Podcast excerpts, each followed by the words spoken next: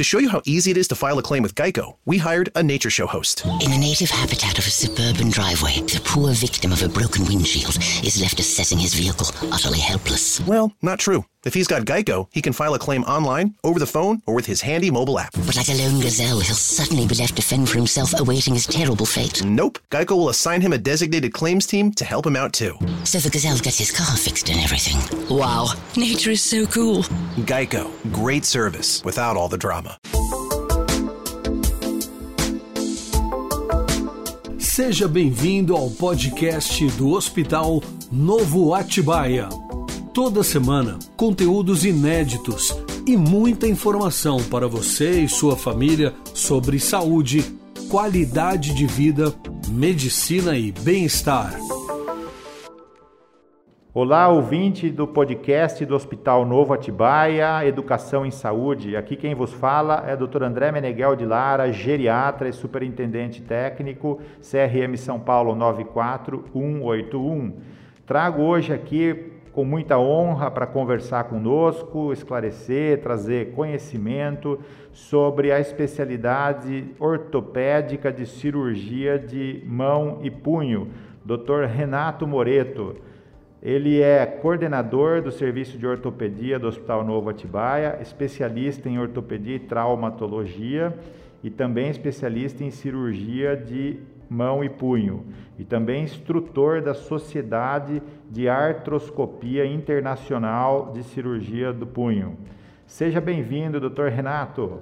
Eu que agradeço o convite, uma honra é minha de ter estar participando aqui do podcast. Então vamos lá, Renato, conte para nós, né, qual que é a história da cirurgia ortopédica de mão? É, toda cirurgia é, traumatológica, ela está vinculada sempre diretamente a uma guerra e não seria diferente na cirurgia da mão.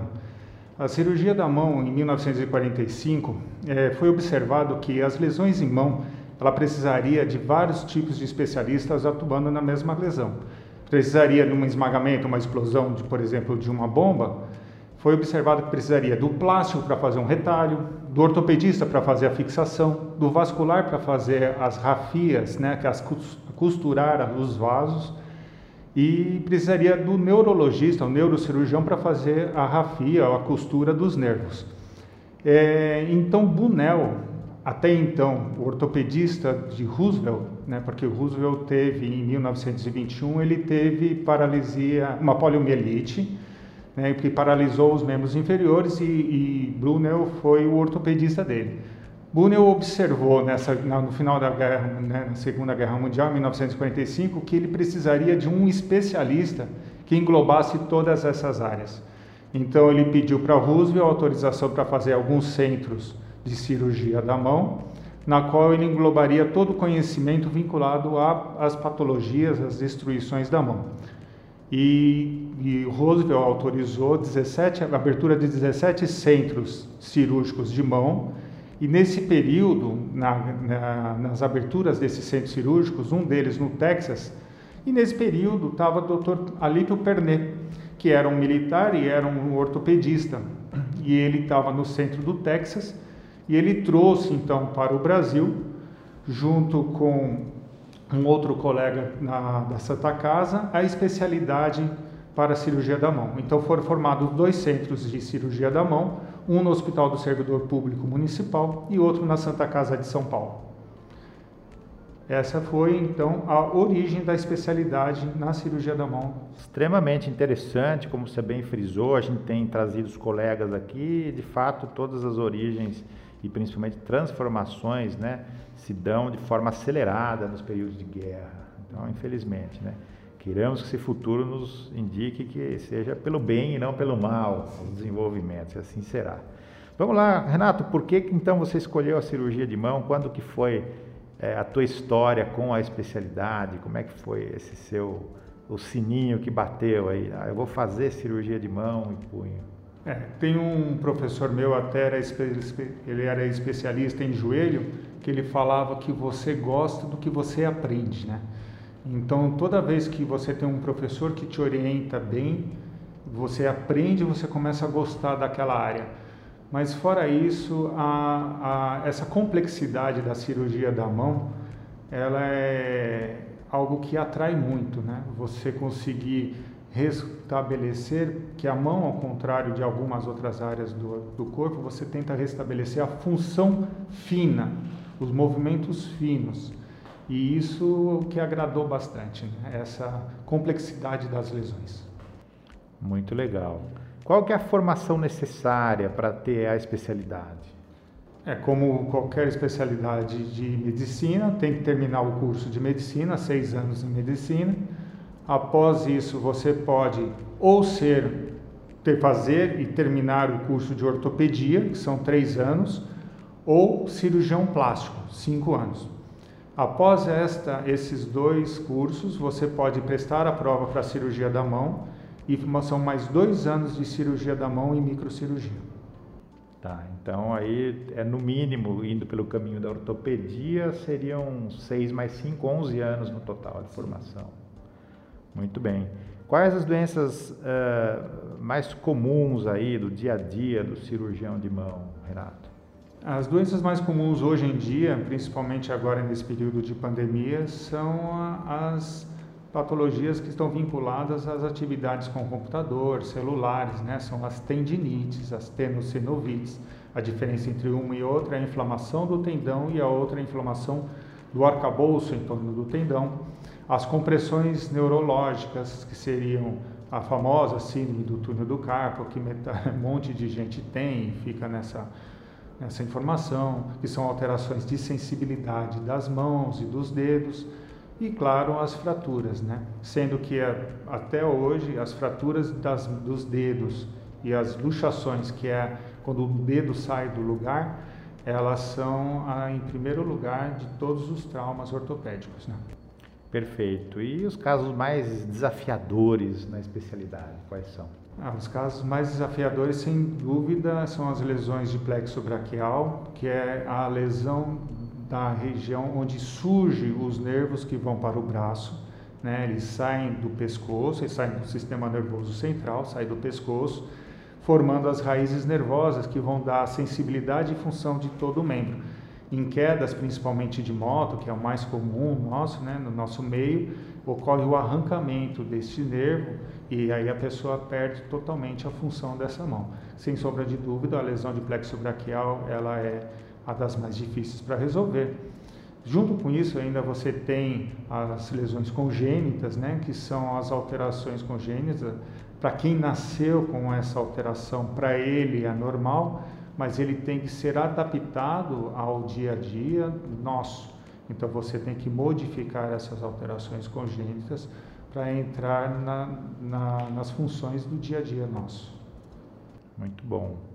As, as, reconstruções e as congênitas são as mais difíceis. Aí. As reconstruções de nervo e as congênitas, sim.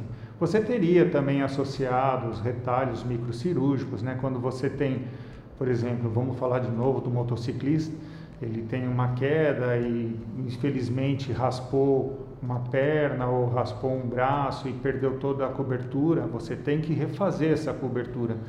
E essa cobertura só pode ser refeita se chegar sangue nesta cobertura. Então a gente traz pele de outros lugares e faz a costura microcirúrgica desses pequenos vasos para restabelecer essa cobertura e fazer o tratamento dessas lesões. Perfeito. É, é sempre bom a gente falar de patologias preveníveis. Dentre essas que você comentou, quais as principais orientações de prevenção aí em patologias da mão e punho? Quase todas as patologias ortopédicas, a melhor prevenção é você estar bem fisicamente.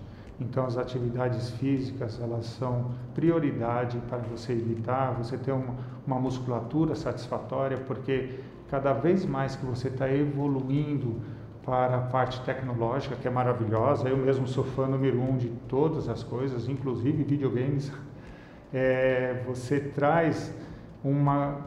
É, você deixa de fazer as atividades, você começa a ficar com um pouquinho de atrofia e músculos que você não usava com tanta frequência, como seria os músculos para levarem os dedos acima e abaixar os nervos de forma constante, que seria para a digitação, ou se não os polegares para mexer o, o, o painel do celular, ele provoca uma sobrecarga dessa musculatura, levando então a processos inflamatórios. Tem que saber que é a necessidade de você mexer, claro, é o seu dia a dia, é agora nova realidade, mas você tem que ter sim uma musculatura aceitável e você tem que ter também um, uma pausa das suas funções. Normalmente a gente fala que essa pausa tem que estar vinculada de 50 minutos atuando, quando, quando é laboral, né?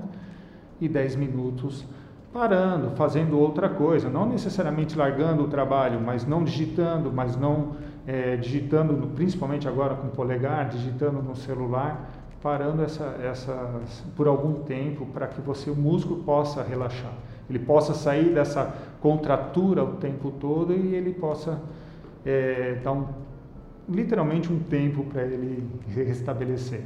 Perfeito. Tem que ter aí o repouso, né? o alongamento também, enfim. E vamos lá. Você orienta a população a procurar o cirurgião de mão em que situações, Renato? A, a cirurgia da mão, ela não é uma subespecialidade, ela é uma especialidade porque ela tem a fonte, ela, ela não surge somente da ortopedia. Mas os ortopedistas, eles estão preparados para fazer o primeiro atendimento nas lesões de mão. E aqui no nosso serviço nós temos essa possibilidade de sermos chamados para qualquer coisa mais grave ou direcionados por esses colegas quando necessário para a especialidade de mão. Mas não, eu quero ir direto. O que, que eu tenho que me preocupar para ir direto? Quando a doença não está sendo resolvida pelo colega ortopédico, ou você tem sim uma indicação, ah, eu tenho uma compressão do nervo, que nem eu falei, essa alteração de sensibilidade, minha amiga já tratou direto com um especialista de mão? Claro, venha direto conosco que está bem. É, a sua amiga já deu o direcionamento para a cirurgia da mão. Mas se você quiser primeiro procurar o especialista, de ortopedista geral, ele tem total capacidade na nossa equipe em atender e fazer os primeiros atendimentos. Maravilha, muito bom. É, o que você vislumbra para o futuro? O que, que, está no radar da especialidade de novidades terapêuticas, diagnósticas à frente? O futuro da cirurgia da mão, assim como toda a parte ortopédica, é a cirurgia minimamente invasiva. Cada vez mais nós estamos indo, principalmente no meu caso, eu gosto muito de fazer artroscopia de punho. Então, as, as reinserções ligamentares, quando você tem uma é, porque você pode quebrar o osso, mas você pode romper o que segura o osso no lugar. E o que segura o osso no lugar são os ligamentos. Então, essas reinserções ligamentares, que antigamente eram feitas com grandes incisões, agora são feitas por buraquinhos pequenos, com ótica de 3 milímetros. A gente consegue fazer essas reinserções. As fixações ósseas, não há mais necessidade de você abrir, ver o osso. Você consegue enxergar o osso através de um raio-x dinâmico, que é chamado de radioscopia, e conseguir fazer as fixações percutâneas, com pequenos furos somente para entrar o parafuso. E na parte da que eu falei, que era a lesão de plexo braquial, que são as lesões altas, o futuro grande chance de ser tudo feito através de robô, através de robótica, a gente conseguir atuar nessas rafias, né, né, costurar esses nervos. Na, junto com isso, nessa parte mais mecânica, nós temos também a evolução da parte biológica, né? É, agora com os estudos de células totipotentes, com os estudos das transformações celulares, né? você conseguir transformar células em células neuronais, você transformar células em células ósseas, musculares, essa pesquisa ela está com certeza absoluta vai ser o futuro da, tanto da cirurgia da mão quanto da ortopedia em geral. Regeneração tecidual, né? regeneração né? tecidual mesmo aí, né? É, ela é, é agora é o marco de, vai ser o divisor de águas quando a gente tiver o domínio desse. Perfeito. Renato, muito obrigado pela generosidade de compartilhar seu tempo, conhecimento e sabedoria aqui conosco e a história da especialidade. Peço a você a última palavra. Eu só tenho que agradecer a oportunidade de informar um pouco mais da nossa especialidade, conseguir é, esclarecer algumas dúvidas. É claro que é um, um, uma informação muito vasta, né? Muito, é, é, muita coisa que eu poderia falar sobre várias patologias. Eu só quis é, pontuar a, com que é a nossa especialidade e, claro, deixar aberto a todos que precisarem da cirurgia da mão, da ortopedia, vir nos procurar, serão com certeza absoluta muito bem recebidos aqui conosco. Excelente, mais uma oportunidade de futuramente trazermos vários temas, não só da ortopedia, mas da própria cirurgia de mão. Certamente o ouvinte é, será beneficiado com esse conhecimento. Agradeço mais uma vez a sua presença e agradeço principalmente ao ouvinte que nos acompanha e peço a você que compartilhe esse conteúdo de educação em saúde com familiares, amigos em suas redes sociais. Um grande abraço a todos, muito obrigado pela presença. Acesse hospitalnovo.com.br e conheça mais sobre o Hospital Novo Atibaia, o único com certificação ONA da região Bragantina. At ADP, we work with more than 860,000 companies worldwide. That gives us a pretty good idea of how to help businesses grow stronger. Whether it's through data insights that help you make informed decisions about building a team that works better as a team, or by keeping you ahead of thousands of changing regulations so you can keep ahead of everything else. Like building that better team. Grow stronger with ADP. HR talent, time, and payroll.